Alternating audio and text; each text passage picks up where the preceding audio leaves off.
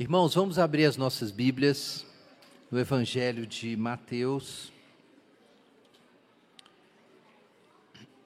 capítulo 3, vamos ler dos versos 13 até o capítulo 4, verso 1. Depois nós vamos ler na carta de Paulo aos Romanos, capítulo 8, vamos ler dos versos 16 até 30. Nós vamos ler então Evangelho de Mateus e depois vamos ler Carta de Paulo aos Romanos.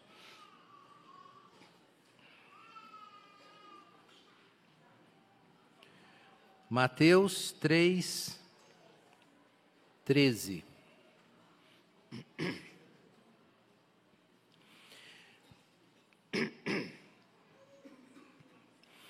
Então Jesus foi da Galiléia para o Jordão para ser batizado por João.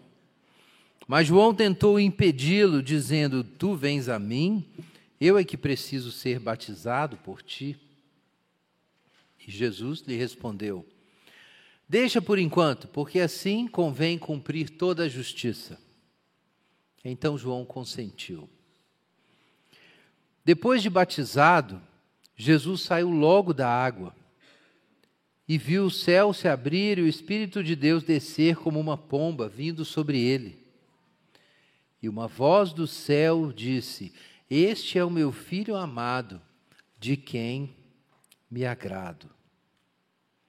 Então, Jesus foi conduzido pelo Espírito ao deserto para ser tentado pelo diabo. Carta aos Romanos, capítulo 8, versículos 16 em diante.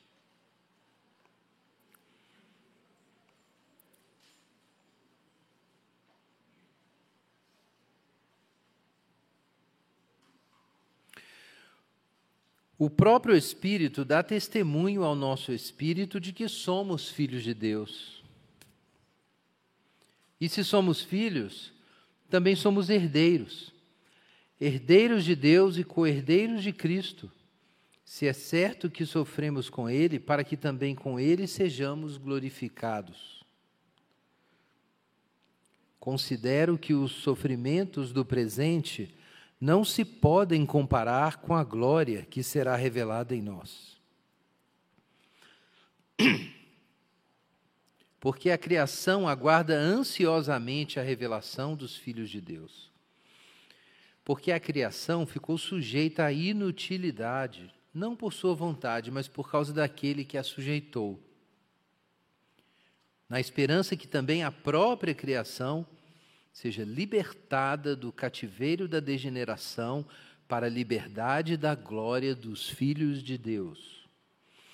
Pois sabemos que toda a criação geme e agoniza até agora, como se sofresse dores de parto. E não somente ela, mas também nós que temos os primeiros frutos do Espírito, também gememos em nosso íntimo, aguardando ansiosamente a nossa adoção, a redenção do nosso corpo. Porque fomos salvos na esperança, mas a esperança que se vê não é esperança, pois como alguém espera o que está vendo? Mas se esperamos o que não vemos, com paciência o aguardamos. Do mesmo modo, o Espírito nos socorre na fraqueza, pois não sabemos como devemos orar, mas o próprio Espírito intercede por nós com gemidos que não se expressam em palavras. E aquele que sonda os corações sabe qual é a intenção do Espírito. Ele intercede pelos santos segundo a vontade de Deus. Sabemos que Deus faz com que todas as coisas concorram para o bem daqueles que o amam, dos que são chamados segundo o seu propósito. Pois os que conheceu por antecipação, também os predestinou para serem conformes à imagem de seu filho, a fim de que ele seja o primogênito entre muitos irmãos. E os que predestinou a eles também chamou, e os que chamou, a eles também justificou, e os que justificou, a eles também glorificou. Amém. Graças a Deus. Pai Santo, nós te agradecemos pelas tuas palavras, porque elas são vida para nós. Pedimos que o Senhor as faça frutíferas na vida de cada um. Abre a nossa mente o nosso coração, é o que nós clamamos, ó Deus. Em nome de Jesus. Amém. Irmãos, tem uns lugares do lado de lá, viu? Se alguém quiser. Perto do Azaf. Irmãos, nosso tema hoje é glorificação. É o penúltimo assunto da nossa série sobre o Evangelho da glória e da graça de Deus, ou da graça e da glória de Deus. O pastor Igor vai encerrar a nossa série é, semana que vem. Depois tem novidades. Mas nosso tema então é a glorificação, é uma das últimas palavras do Evangelho, uma das últimas palavras evangélicas que a gente quer examinar dentro dessa lista né, grande que a gente vem explorando e que nos ajuda a entender a ordem da salvação. Como é que Deus realiza essa obra em nós? E quando a gente fala de glorificação, é claro que a gente está falando da culminação dos planos de Deus, do aperfeiçoamento, da plenitude das coisas, aquele momento em que o plano de Deus se completa é a glorificação. A gente está acostumado a falar sobre a glória de Deus, e nós pensamos muitas vezes no fulgor da glória de Deus quando ela se manifesta, como fogo, como raios, como luz, como um brilho no rosto de Moisés. Então, a luz é uma das analogias principais, a luz e o fogo, para falar da glória de Deus, mas não é só isso. A glória tem a ver com o peso também. O pastor Igor já explicou isso para nós aqui em mais de um sermão sobre o uso de glória no Antigo Testamento, que isso tem a ver com é, o peso da autoridade, do domínio, do poder, da importância de um rei. Por exemplo, então, se alguém, a rainha de Sabá, por exemplo, é, foi visitar a corte de Salomão e quando ela viu o templo e o palácio, e ela viu todos aqueles representantes, generais e chefes e príncipes, representantes de várias partes do reino e também representantes, embaixadores de outros reinos, e os cavalos do rei, e as riquezas do rei, e as vestes do rei, e as músicas. Então aquilo é pesado. Então, quando ela olha tudo, ela diz: realmente, essa é a glória do rei. E apesar de toda essa glória, Jesus disse que nem Salomão, em toda a sua glória, se vestiu como um lírio. Então a glória nem, é se, nem sempre é o que a gente imagina, mas essa é a imagem principal, é o peso. Então ter uma visão da glória de Deus é uma coisa, deve ser uma coisa aterradora. Você de repente é, enxergar o, o véu que separa a nossa experiência do mundo de matéria e você enxergar o outro lado e ter uma visão da glória de Deus deve ser esmagador isso. Enxergar todo o peso da beleza, do poder, da santidade, da sabedoria, da extensão do governo divino. Imagina enxergar isso tudo de uma vez. Quando a gente lê Apocalipse, a manifestação de Jesus fez João cair no chão como morto. A gente vê isso acontece, acontecendo no Antigo Testamento com os profetas. Então, a glória de Deus é muita coisa. Você pode ter uma visão da glória de Deus, mas é claro que a glória de Deus diz respeito a, a toda a sua dignidade inteira, não só a parte que você consegue ver e nem mesmo apenas os símbolos disso. Os céus manifestam a glória de Deus. E quanto mais nós estudamos os céus, ainda mais com a astronomia, a cosmologia moderna, maior é a nossa consciência da glória de Deus. Porque as coisas são imensas, são muito belas, são muito antigas, são difíceis de compreender e são também absolutamente terríveis. Os maiores buracos negros encontrados até agora têm a massa de bilhões e bilhões de sóis.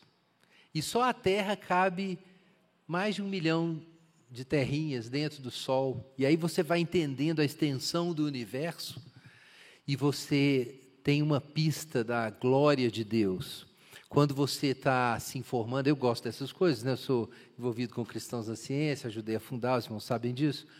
Então, quando a gente quando a gente contempla a complexidade, a glória da criação, a extensão do universo, a quantidade de fenômenos que a gente descobre todos os anos, a própria complexidade e beleza da criação aqui no planeta Terra. Sabe o que é tudo isso, irmão? Isso é a corte divina. Isso é a decoração do templo de Deus. Então, quando a Bíblia diz que Deus é glorioso, a gente sabe do que a Bíblia está falando, mas é muito estranho pensar que nós venhamos a participar da glória de Deus. É isso é estranho. Mas realmente a Bíblia ensina isso, que Deus criou o homem um pouco menor do que os anjos, mas o coroou de glória e honra. O homem é portador da glória de Deus, porque, sendo a imagem de Deus, ele tem a semelhança e a dignidade para representá-lo na criação. É por isso que Deus fez imagens desde o início. Porque Deus quer seus representantes em todos os lugares do universo, em todos os lugares aí desse planeta. Deus quer seus representantes. Então Deus fez seres à sua imagem. Mas a gente sabe a história, por causa do pecado, essa imagem foi corrompida, quebrada, não foi removida totalmente, mas é uma ruína.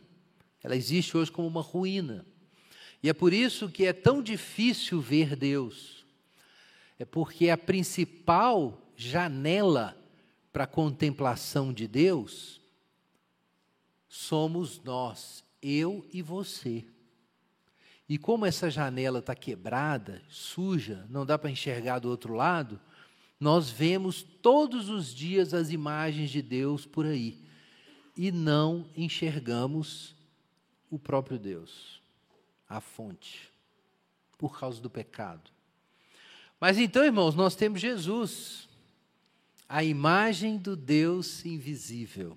Jesus se manifestou. E com a manifestação de Jesus veio essa descoberta de que Deus vai cumprir esse propósito e vai nos levar para a glória. Tipicamente, quando um crente fala que ele vai para a glória, ele está falando que ele vai morrer e vai para o céu. Né? Fulano foi para a glória. Mas a glória é realmente mais do que isso. É esse fulgor do caráter divino e o poder de representação da vontade de Deus. E o plano de Deus para nós é que nós alcancemos a glória, irmãos. A gente leu aí em Romanos 8. Qual é o plano? Versículo 30. Aos que predestinou, então esse é o plano de Deus lá atrás, né? Aos que predestinou, ele chamou, justificou e glorificou. Nós exploramos isso no início da nossa série, quando a gente falou a respeito de eleição incondicional, chamada eficaz. É, essas palavras aqui estão todas no auristo. São atos perfeitos de Deus, completos. Por isso elas são traduzidas na, nas nossas Bíblias no passado. O ponto é que, do ponto de vista divino, já está tudo feito. Está tudo feito. Deus predestinou, Deus chamou, Deus justificou e Deus, no passado, glorificou. Agora veja o nexo que o nosso trecho estabelece. Aqueles que foram glorificados foram, chamados, foram justificados antes, e justificados foram todos os que foram chamados, e todos os que foram chamados foram predestinados. De modo que não é possível que alguém tenha sido predestinado sem ser depois chamado, e sem ser depois justificado, e sem ser depois glorificado. E daí nós afirmamos com outros cristãos reformados a perseverança dos santos. Todos os eleitos vão perseverar até o fim e herdar a glória. Todos. Porque o próprio Deus fez uma obra completa. Ela começa antes da fundação do mundo e termina com a glorificação. Mas o que é essa glorificação? O nosso trecho imediato deixa isso muito claro, não há dúvidas. Veja aí os versos 29 e 30. A gente leu 30 agora, mas olha o que, o que Paulo disse antes. Aos que conheceu por antecipação, também os predestinou para serem conformes à imagem de seu filho, a fim de que ele seja o primogênito entre muitos irmãos. Então vejam, existe uma predestinação divina cujo propósito é que nós sejamos semelhantes a Jesus, que ele seja o primogênito dentre muitos irmãos. Então esse é o propósito. A predestinação desde o início visava que nós fôssemos como Jesus. Agora veja, verso 30, verso seguinte. Paulo diz o que Deus vai fazer. E agora Paulo vai dizer como ele fez. Verso 30. Aos que predestinou, também chamou, e aos que chamou, também justificou, e aos que justificou, também glorificou. O que é a glorificação, irmãos? É o cumprimento do plano divino. É a realização do propósito de Deus na predestinação. Então fica muito claro que a glorificação é a transformação à imagem de Jesus. Isso é a glorificação. É a recuperação do propósito original de Deus na criação do homem. Então, ser glorificado é ter sua face transformada para refletir a imagem de Jesus e, consequentemente, a glória de Deus. É isso que é a glorificação. É claro, glorificação também é ressurreição física, também é, é transformação é, da personalidade, é, é a correção moral, certamente, mas é mais do que isso, é uma glória visível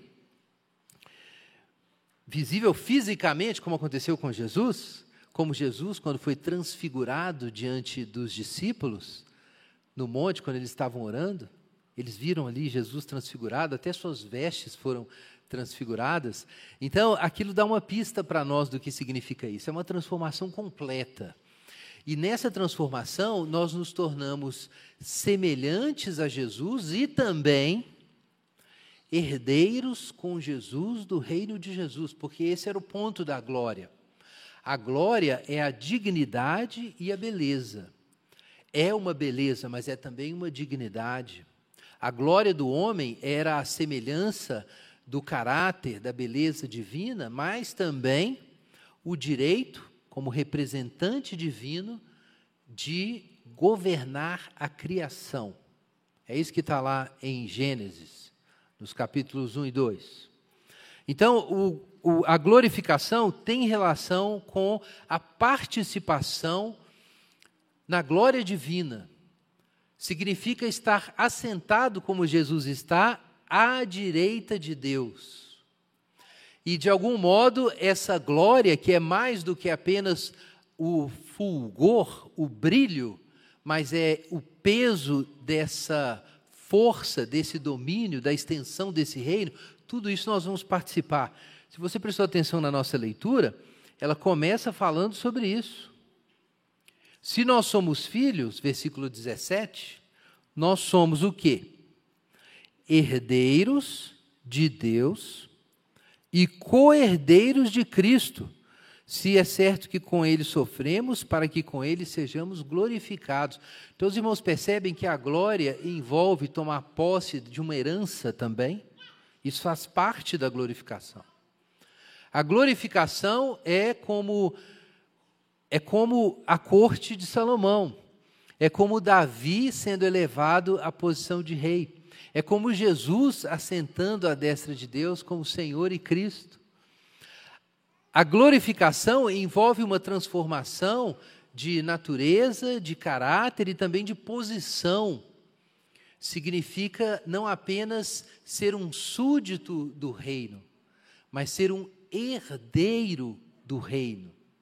São coisas muito elevadas, as que são prometidas aqui.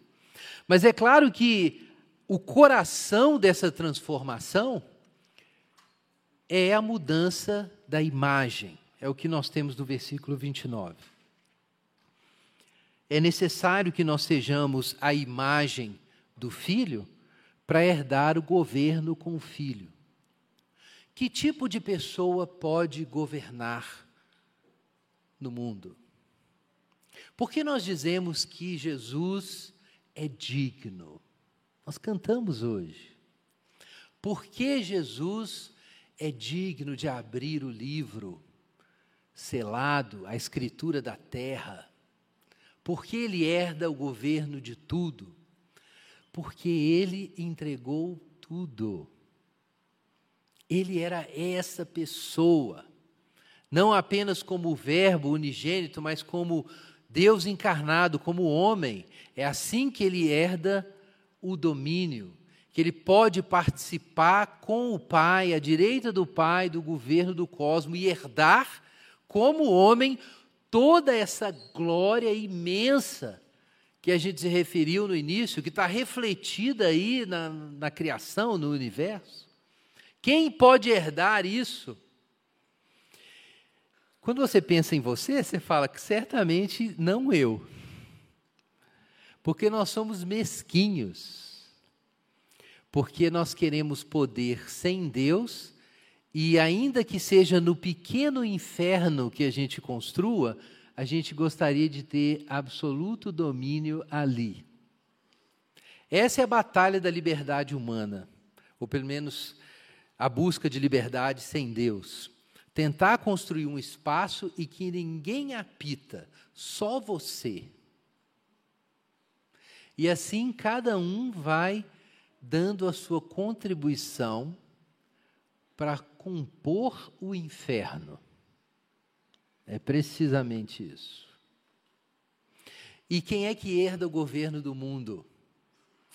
Jesus, o manso, diz Apocalipse que é o cordeiro que foi morto, esse é que tem o livro e pode abrir o livro e os seus selos.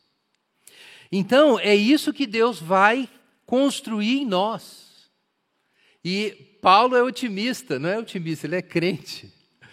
E ele diz: Deus já te justificou te chamou, te predestinou e te glorificou. Deus fez isso. Paulo acredita que isso vai acontecer. Graças a Deus por Paulo. Paulo acreditava tanto nisso que eu fui lendo, lendo, eu comecei a acreditar também. Tem hora que não, mas eu estou crendo. Porque ele está falando que Deus vai fazer. Deus vai cumprir essa obra na vida da igreja, na vida de cada cristão verdadeiro. Deus vai cumprir isso. Nós seremos, por causa de Jesus, pelos méritos de Jesus e pela conformação à imagem de Jesus, nós seremos dignos de herdar esse reino. Aí você fala assim: não, mas eu nunca vou ser digno, porque eu sou um pecador, porque eu ainda sou criança. Jesus é homem perfeito, varão perfeito, adulto, completo. É verdade, irmãos. Ele que adquiriu os méritos para nós chegarmos lá. Mas aqui em Romanos diz que nós ainda estamos aguardando a nossa adoção. Vocês prestaram atenção nisso? A gente leu primeiro que nós recebemos o espírito de adoção. Então você é filho de Deus, você já sabe que é filho de Deus. Mas aí Paulo, no meio do trecho aqui, solta esse negócio. Que nós estamos gemendo, aguardando a nossa adoção, a redenção do corpo. Quer dizer, parece que a adoção tem duas etapas. Tem a primeira etapa, que é o mero nascimento na família de Deus. Você tem o Espírito Santo, você sabe qual é a sua herança e Deus está cuidando de você. Mas isso não significa que você já é de maior, ok? Você não é de maior, você é criança. Nesse sentido, tá? Em Gálatas, Paulo usa a mesma metáfora num outro sentido, e aí ele diz que antes de conhecer Jesus, o povo de Deus estava como criança, e aí eles é, enfim, veio, nós fomos conduzidos pelo nosso aio, que foi a lei, até Cristo. Mas ali Paulo está usando a metáfora da, da adoção de um outro jeito. Aqui em Romanos é muito claro, nós somos filhos, mas estamos ainda aguardando a adoção. E na cabeça dos romanos havia, havia um contexto para entender isso. Por muito tempo, essa, isso, essa legislação foi relaxando ao longo dos séculos, mas você não poderia, os homens, né, as mulheres não, mas os homens não seriam adultos emancipados de maior enquanto os pais não os, ou o pai não o emancipasse, não os pais, o pai. O pater famílias tinha que transferir a herança e te tornar autônomo. Senão, você estava debaixo do poder do pai. E no começo de Roma, o poder patriarcal era tão grande que o pai poderia é, de, é, condenar à morte até seus filhos. O poder era total. Então, tinha que passar por esse processo para é, a, a maioridade. Então, é disso que Paulo está falando aqui, quando ele fala dessa adoção. Ele está falando de uma maioridade em que a gente atinge a estatura do varão perfeito, e aí nós estamos prontos. E quando nós estivermos prontos, isso vai acontecer quando a obra for completada na ressurreição dos mortos, então nós vamos entrar na posse do reino com Jesus. Então vai ser uma coisa sensacional. Todo o pecado vai ser removido da sua mente, do seu coração, do seu corpo seu corpo vai ser libertado da doença, da falibilidade, da velhice, da dor, e vai ser imortal. E você vai estar com o coração totalmente alinhado com o coração de Deus, como o de Jesus. E aí, nessas condições, você entra na posse do reino. E aí nós somos coerdeiros com Cristo, esse é o destino. É um destino elevado o que é proposto para nós. É uma coisa inacreditável, na verdade. Parece história da carochinha. Bom demais para ser verdade. Não dá, francamente, não fosse o fato de Jesus ter ressuscitado os mortos e o túmulo dele ter ficado vazio, não dava para acreditar numa coisa dessa. Não dava. Só que o túmulo ficou vazio, irmãos. Então isso aqui não é história da carochinha. Vai acontecer. vai acontecer.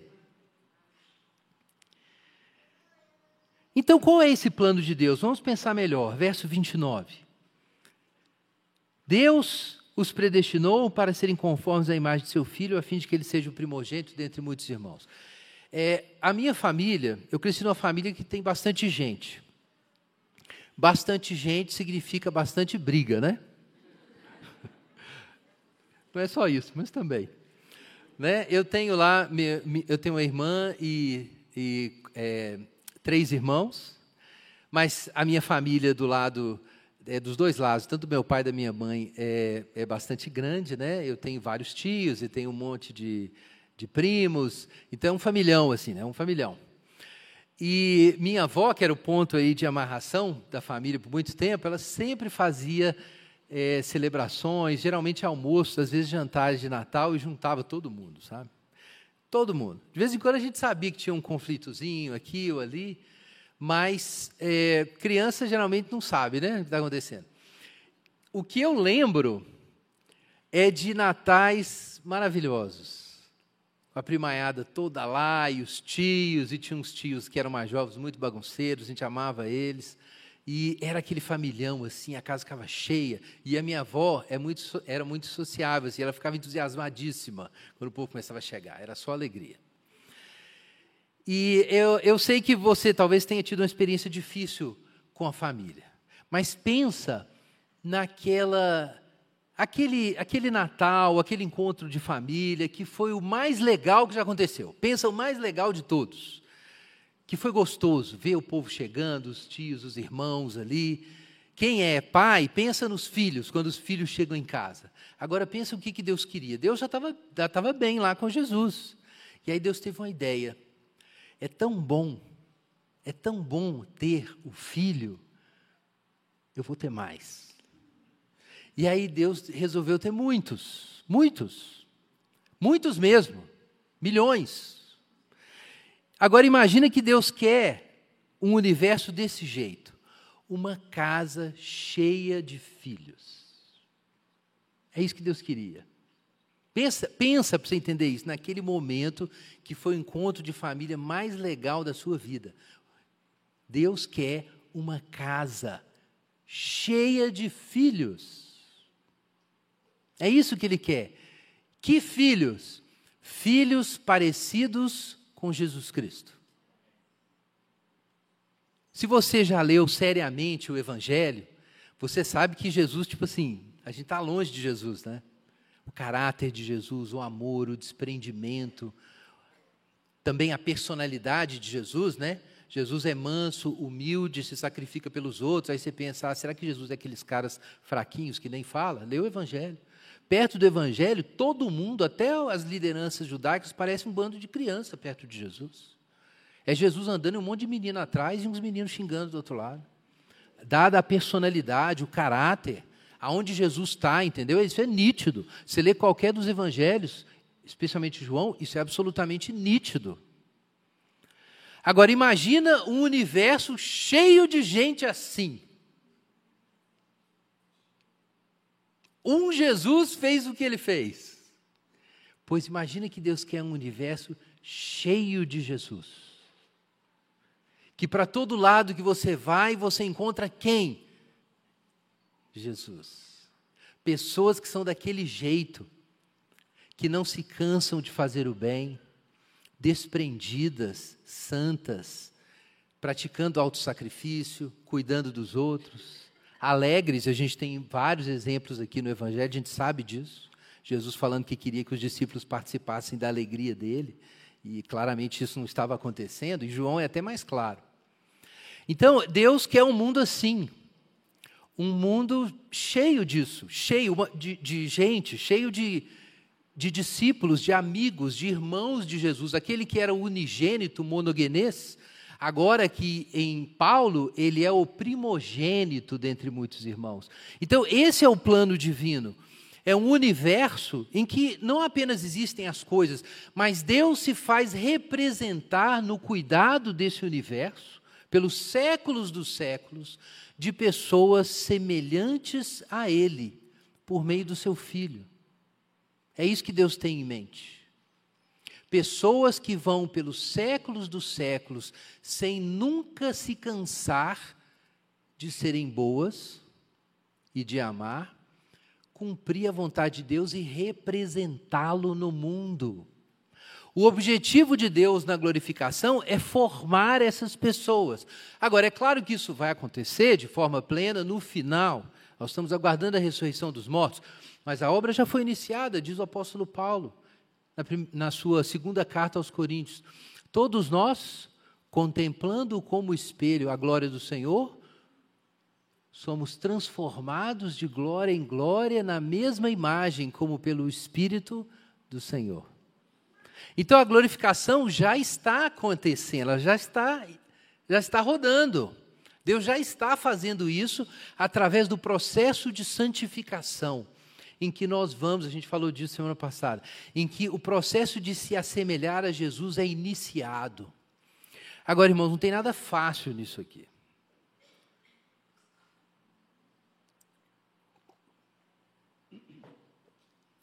Jesus o próprio Filho de Deus encarnado, mas era, um, era uma criança lá de Nazaré. Ninguém dava bola para Jesus.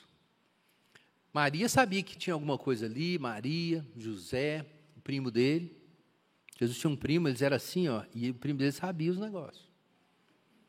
Tanto que no dia do batismo, Jesus apareceu lá para batizar também. João Batista batizando todo mundo. Aí João olhou e falou assim: Não, você não. Você eu não vou batizar, não. Não, João, você tem que me batizar. Não, não, eu te conheço. Eu estou pregando batismo de arrependimento. Você nunca pecou? Nem naquela vez que eu aprontei com você? Você nunca pecou? Eu sei que você não peca. Você não tem nada que se arrepender aqui. Eu estou pregando para os pecadores, Jesus. A gente não sabe o quanto que, Jesus, que João sabia. Alguma coisa João sabia. Porque tinha as histórias de família, né? As histórias estavam rodando lá na família. Imagina você ser de uma família dessa? Jesus, João Batista. Todo mundo ali, ó. No Natal. Não, não tinha o Natal, né? Na Páscoa, né, Igor?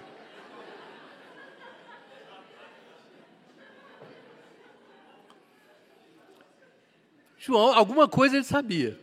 Alguma coisa ele sabia. Mas ele não tinha certeza que Jesus era o Messias, não absoluta.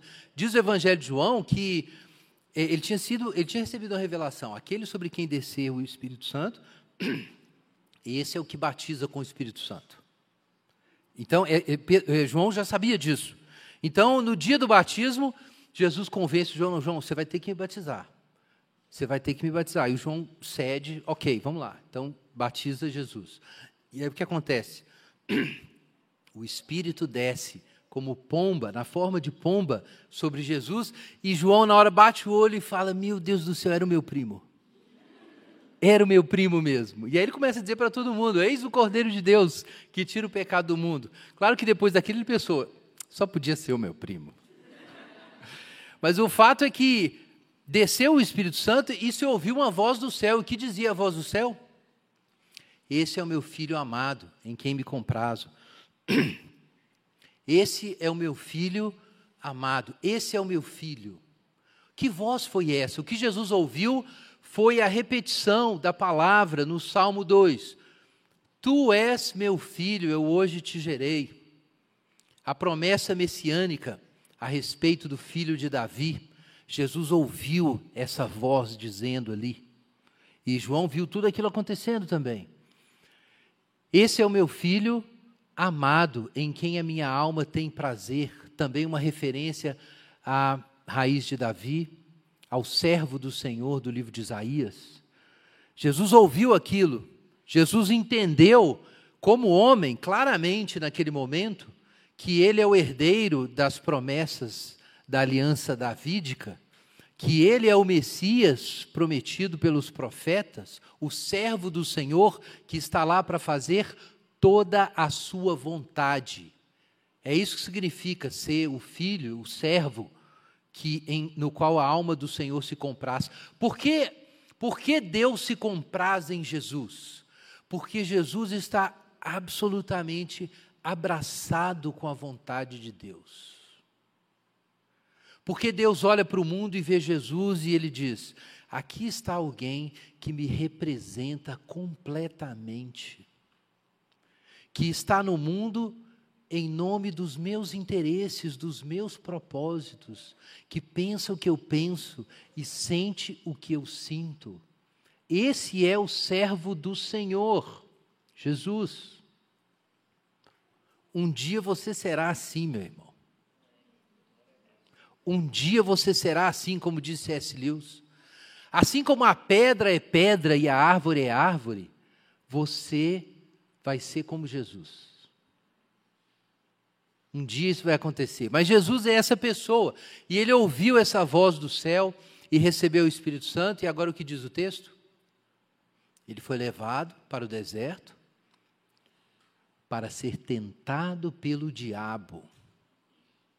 Então, se Jesus é o Filho de Deus, é o Messias, não é ele o herdeiro do mundo? Tu és meu filho, eu hoje te gerei. Salmo 2. Pede-me e te darei as nações por herança e as extremidades da terra por tua possessão. É isso que está lá no Salmo messiânico. A mesma ideia está em vários lugares, mas no Salmo 2 está muito claro e ele foi aludido no Novo Testamento várias vezes. Quando Jesus ouve essa palavra, esse é o meu filho amado em quem me comprazo, então ele é o herdeiro do mundo. Pede-me te darei as nações por herança e as extremidades da terra pela tua por tua possessão. E aí Jesus vai para o deserto. E chega no deserto, o que, que Jesus tem, gente? Nada, nem um pedaço de pão. Jesus está com fome. E aí aparece Satanás para dizer o quê? Você é o filho de Deus mesmo? Tem certeza? foi um negócio da sua cabeça lá. É porque o João gosta muito de você, ficou te elogiando. Você achou que você era alguma coisa? Você é filho de Deus? Por que você está passando fome aí? Manda as pedras se transformarem em pão. Você é filho de Deus? Pula do pináculo do templo. Você é filho de Deus? Mesmo? Então, a última tentação de Satanás é muito clara. Tudo isso te darei se prostrado me adorares. E aí tem gente que pensa que Satanás apareceu lá diante de Jesus com a fantasia dele, né, de vermelho, né, com o uniforme, o uniforme dele de anti-herói, vestido de vermelho, com um rabo pontudo e um garfo, né? E que Jesus falou assim, ó, me adora Jesus, você vai herdar o governo do mundo. Gente, Jesus ia cair numa dessa? Francamente. É claro que não foi assim que aconteceu. Isso se trata de uma imagem para a gente entender o que era a tentação. Por que era uma tentação o que Satanás ofereceu? Por que era uma tentação? Porque o que Satanás ofereceu era o direito de Jesus. Entenda isso. Era o direito de Jesus, estava lá no Salmo 2. Era o direito do filho de Davi herdar o governo do mundo. É a aliança davídica, segundo Samuel 7. É instrução para todos os povos, o pacto do Senhor com Davi e sua casa. Jesus tinha direito. O que Satanás foi fazer lá é dizer para Jesus: assume o seu direito, você merece. Você é filho de Deus, toma posse do mundo. Essa era a tentação. Não é o, o diabo de garfo e roupa vermelha. Essa era a tentação. Era não esperar em Deus e buscar o poder por conta própria. Essa era a tentação, essa é a obra de Satanás. É uma questão de timing, irmãos. É uma questão de timing. Jesus ia herdar o governo do mundo? Ia. Depois. O que ele tinha que fazer antes? Servir. Fazer a vontade de Deus é amar o próximo. E você pensa assim: se é uma questão só de time, para que isso? Por que, que é necessário passar por todo esse processo? É, é uma pegadinha divina? Por que, que a gente já não herda o governo logo? Meus irmãos, porque faz toda a diferença se quando chega a hora de você ter o poder, você é um anjo ou se transformou em um demônio. Essa é a diferença. É por isso que precisa de tempo. Porque enquanto você não herda o reino, você decide se você vai ser um servo de Satanás ou um servo de Deus. Então, o tempo faz toda a diferença. Absolutamente toda a diferença. A hora certa, o momento certo. Então Jesus tinha que primeiro ser o servo do Senhor. E sendo servo do Senhor e obedecendo até a morte e passando por todos aqueles sofrimentos, ele herdaria a glória. O que precisava acontecer era a carne, o corpo de Jesus, o cérebro, os neurônios de Jesus, porque Jesus era um ser humano como nós, ele precisava crescer, ele tinha metabolismo, ele tinha é, enfim, um endocrinologista poderia estudar Jesus, porque ele tinha tudo isso, ele tinha disparos hormonais, tinha os neurônios dele, tinha memória, tinha caminhos cerebrais, igual qualquer pessoa. O que acontece é que a existência humana de Jesus completa e, e corporificada precisava se unir com a vontade de Deus, inteirinha. Era um cálice que tinha que ser bebido inteiro. Tudo que Jesus era tinha que ser convertido. Cada célula de Jesus tinha que ser unida com Deus. Claro, Jesus não tinha que se converter do pecado, evidentemente. Mas a Bíblia diz que ele aprendeu a obediência pelas coisas que sofreu. Está lá em Hebreus.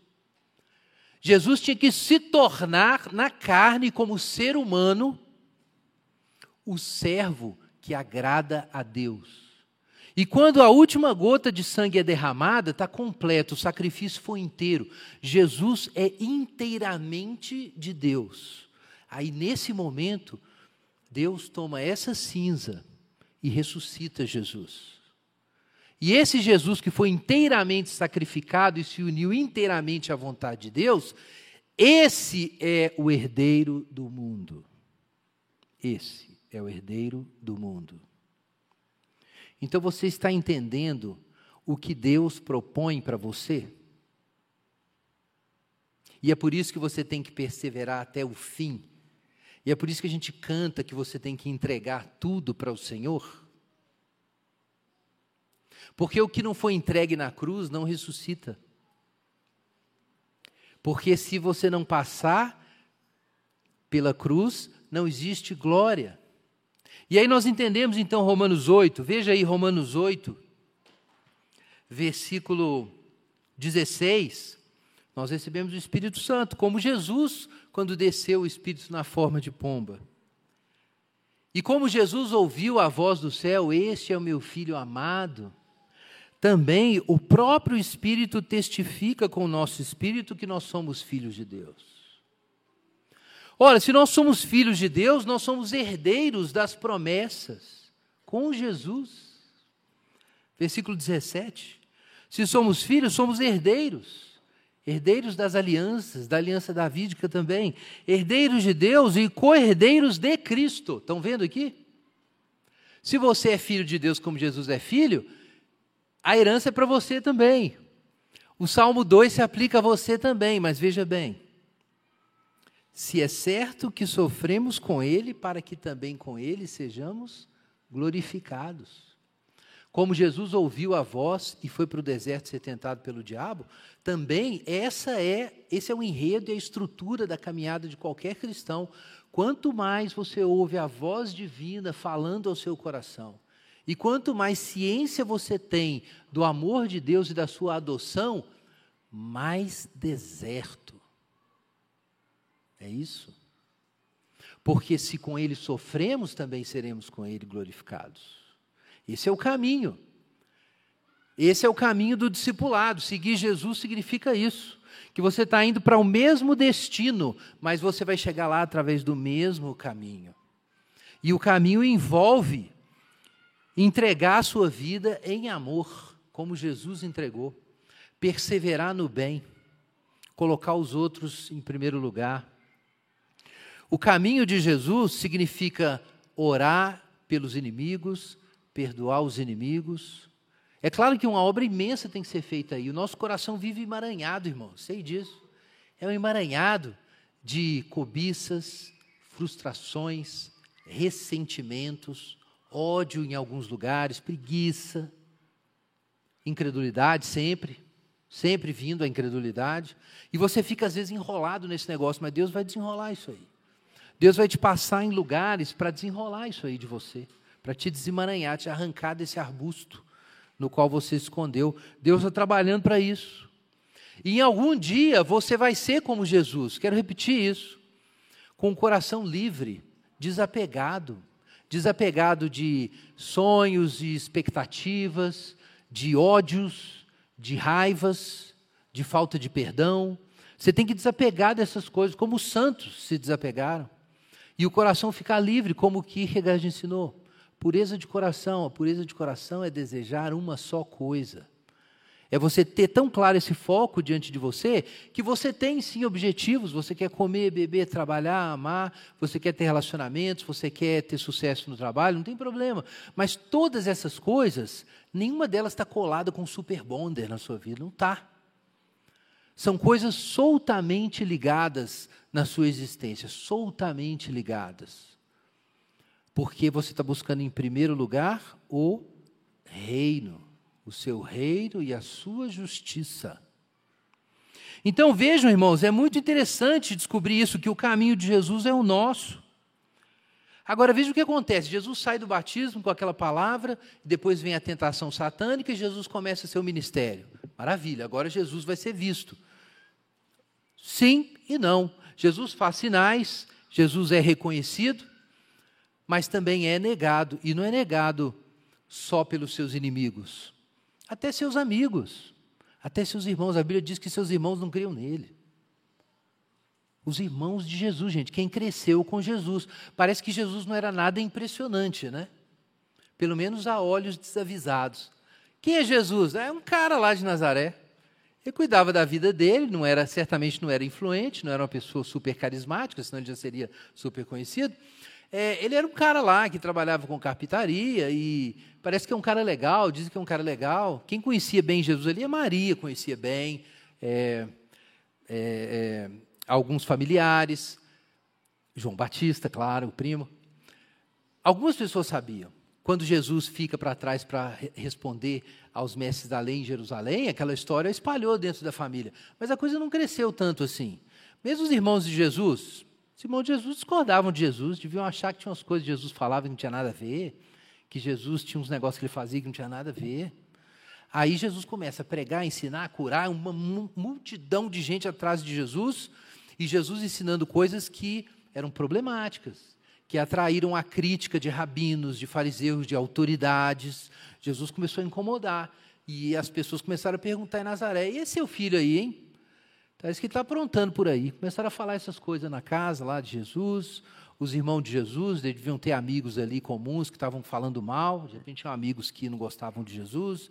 Falaram assim: ó, Jesus sabia, ele ia aprontar alguma. Em alguma hora ele ia aprontar. Aí os irmãos de Jesus ficam chateados com isso. Chega uma hora, está lá no Evangelho de Marcos, que eles juntam, eles juntam para prender Jesus, porque diziam, ele está fora de si. Imagina isso, gente. Juntou a família para ir dizer que você estava doido. Não era coisa para ficar chateado. Acho que Jesus ficou chateado com esse negócio. Não, e eles ainda foram lá na mãe de Jesus e falaram tanto na orelha dela que eu acho que ela ficou confusa, né? Aí arrastaram a mulher junto. A mãe de Jesus desceu também. Foi a mão de Jesus com os discípulos. Convenceram, tanto falaram com ela, convenceram. Desceu todo mundo para prender Jesus, porque ele estava dando trabalho para a família. Chega lá, não dava para chegar em Jesus, porque eles nem sabiam direito qual era o ministério de Jesus. Chega lá, um monte de gente, um monte de discípulos, gente foi curada, e aí eles olham e falam assim: é, o negócio está ficando sério, né? Mandaram avisar lá: olha, a família, sua família está lá fora. Eles querem, querem bater um papo com você lá, uma conversa séria lá. Resposta de Jesus: minha mãe meus irmãos são os que fazem a vontade de meu Pai que está nos céus. Resposta dura. Mas esse é o contexto dessa fala de Jesus. E o que, que essa fala de Jesus nos diz? Que, embora Jesus seja o Filho de Deus, o herdeiro das promessas, aos olhos de muita gente, ele era só um cara. E ainda um cara estranho. Só isso. Porque veja bem, você não sabe o que é Jesus sem a iluminação divina. Irmãos, isso se aplica a nós também. Porque de repente você está aí lutando para ser crente e ninguém está vendo. E de repente, depois de dias de batalha, você teve um dia, um dia de crente de verdade. Você teve um dia, um dia de crente de verdade. Você levantou de manhã, fez devocional, não respondeu mal a sua mãe em casa, nem a sua mulher. Você não xingou no trânsito, não saiu correndo atrás do carro que te fechou. Às vezes a gente faz isso, né? Você não fez isso. E aí você foi no trabalho, e você foi sério no trabalho, tratou bem o chefe, apesar dele não merecer. Não, ele não merece, mas você tratou, tratou ele bem e você foi fazer o seu trabalho, você não enrolou no trabalho.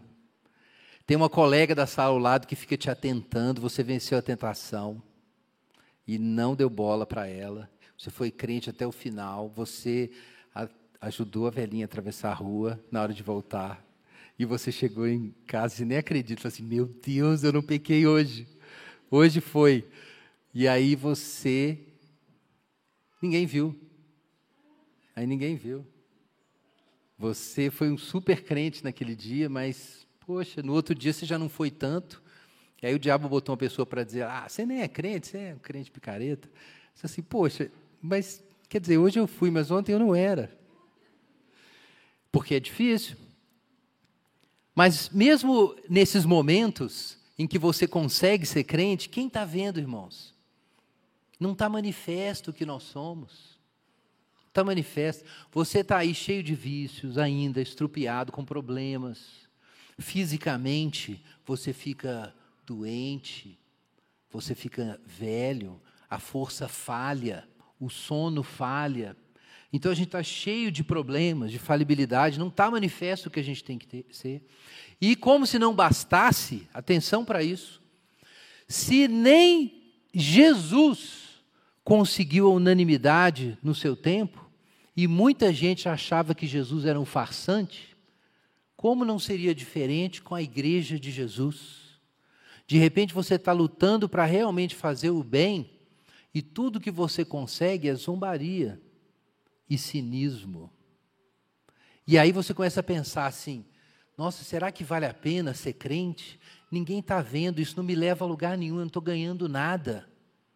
Eu não estou chegando em lugar nenhum, nem o respeito que eu poderia ter, não tem. Olha a história de Jesus e dos apóstolos, dos discípulos, não tinha. Então, irmãos, vejam a ambiguidade que há entre a descida do Espírito Santo e a glorificação.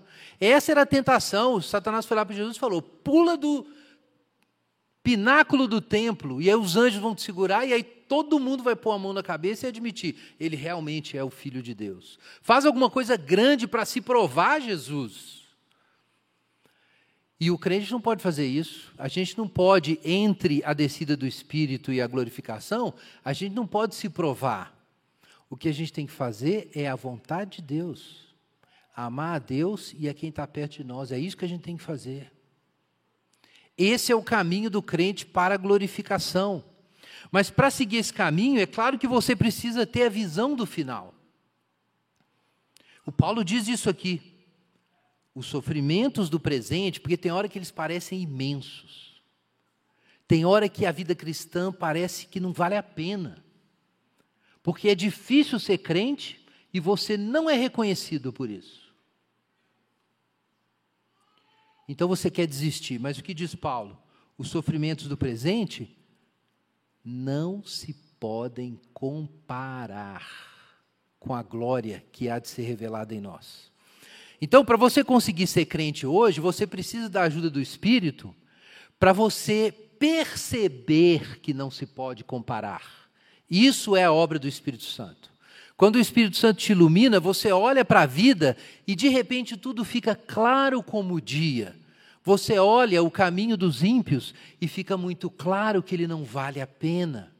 E você olha os sofrimentos e a dificuldade de ser crente e de fazer o bem e ainda assim ser desprezado, ignorado ou pisado, ou simplesmente deixado de lado, e você olha para tudo isso e isso não te machuca mais, porque a glória que está vindo não tem comparação com isso. É o que Paulo está dizendo. Não existe comparação. A criação toda está aguardando esse momento, nós gememos aguardando esse momento, o Espírito Santo está intercedendo por esse momento, e Paulo diz no versículo 28 que todas as coisas estão cooperando conjuntamente, a providência divina, para isso acontecer. O mundo, meus irmãos, está organizado para isso. O texto diz que é, as coisas concorrem para o bem dos que o amam, dos que são chamados segundo o seu propósito. Que propósito é esse? A gente estudou, versos 29 e 30. É a semelhança com Jesus e a posse do reino. Então, entendam bem, quando a gente diz que todas as coisas cooperam para o bem dos que amam a Deus, o bem não é o que você quer. Não é que o universo conspira para você ser feliz e para acontecer o que você quer. Não é a sua vontade, é o bem. O bem é a imagem de Jesus ser esculpida no seu rosto. Todas as coisas do universo cooperam conjuntamente para que a imagem de Jesus seja esculpida no seu rosto. E isso pode significar a cruz. Sempre significará uma cruz.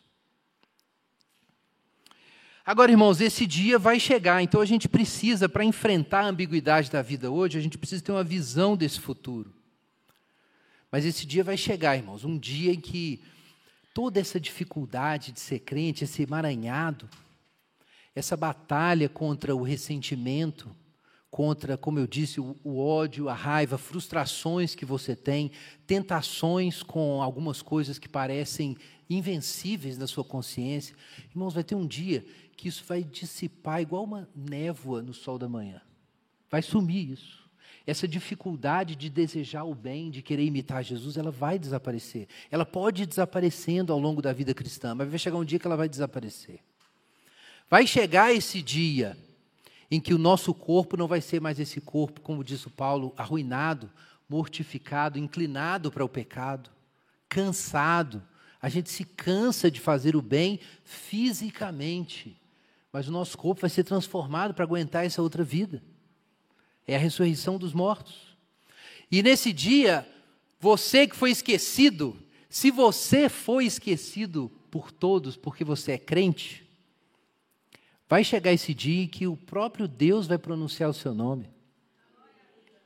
Está lá no Evangelho. Naquele dia, quando o Senhor Jesus vier com os seus anjos na sua glória e se sentar no trono de glória, ele vai julgar as nações e separar as ovelhas dos cabritos, e ele vai dizer às ovelhas à sua direita: Vinde benditos de meu Pai para o reino que vos está preparado antes da fundação do mundo seu nome vai ser pronunciado, você vai ser chamado. Como o C.S. Lewis diz, você vai, vai ter seu nome na lista da festa. Eu não sei quem já foi para uma festa que não tinha o nome na lista. Irmãos, vai ter um dia que o seu nome vai ser pronunciado, Jesus disse isso, diante dos anjos, por Jesus. O dia da glória está vindo e você precisa ter os olhos fitos nele, senão você não vai conseguir encarar o deserto. Abra sua Bíblia, Isaías 60.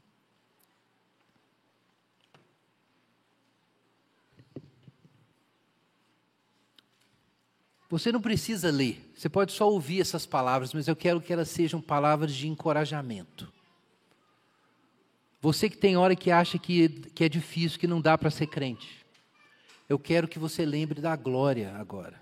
Feche seus olhos. Levanta-se, Jerusalém, que sua luz brilhe para que todos vejam, pois sobre você se levanta e reluz a glória do Senhor.